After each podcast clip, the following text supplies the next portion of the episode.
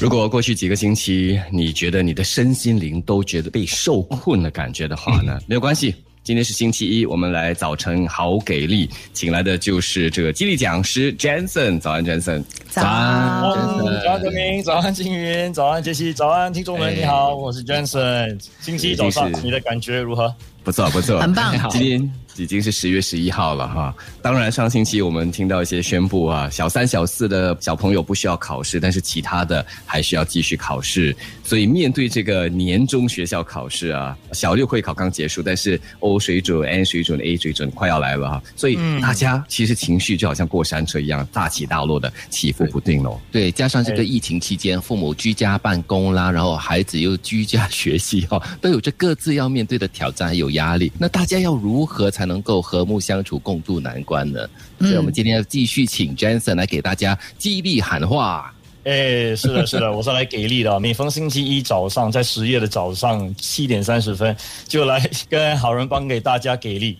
那我也是其中一个父母了，就是我的孩子还在小学，所以今天呢，其中一个孩子就是我的儿子刚返回学校。嗯，今今年小三，然后就宣布了考试被取消了，感觉上有一点轻松。当然，第一个反应一定是轻松了，哈哈哈，那就还好。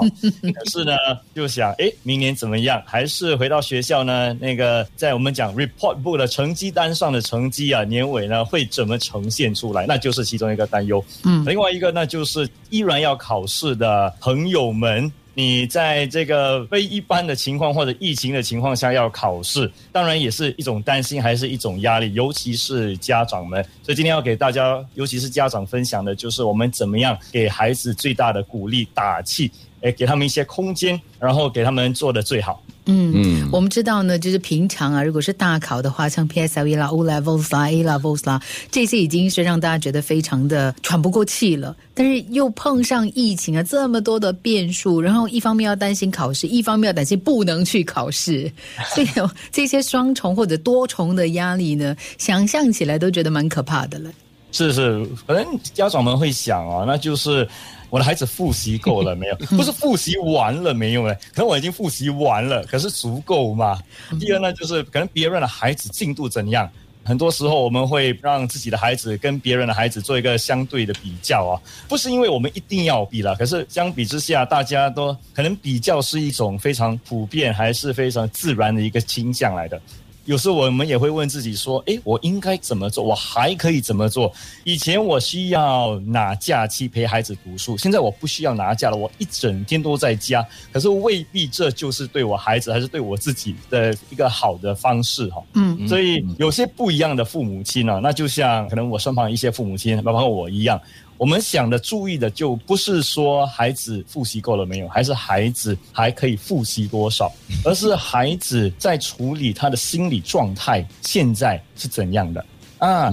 我们都知道，考试就像表演一样，或者考试呢，就像做个节目一样。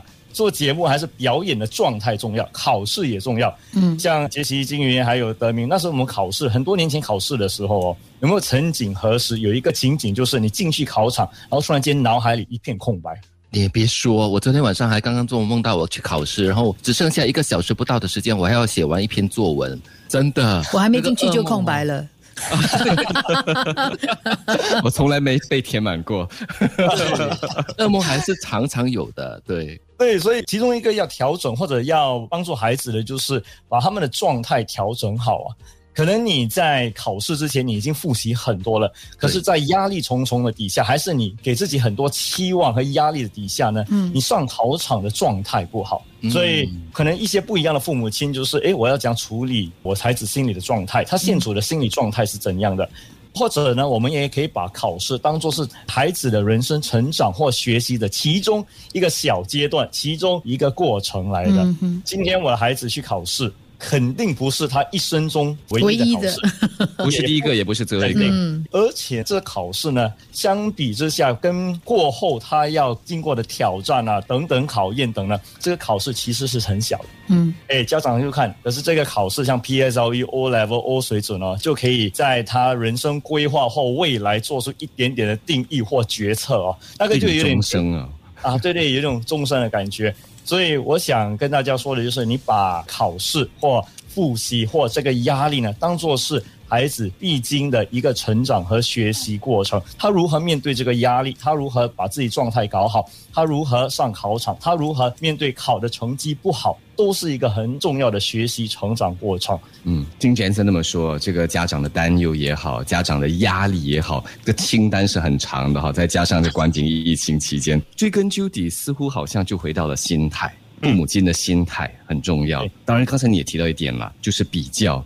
难免的嘛，父母亲会比较，把自己的孩子和以前的你比较，把自己的孩子和他的兄弟姐妹比较，跟他的同学比较，呃，这个表哥表弟堂弟堂妹比较，所以到后面真的就是这无形的压力，不单只在父母亲呢，他会转移到孩子的身上。嗯，确实，我们一会回来呢，继续的跟 Jensen 进行对话。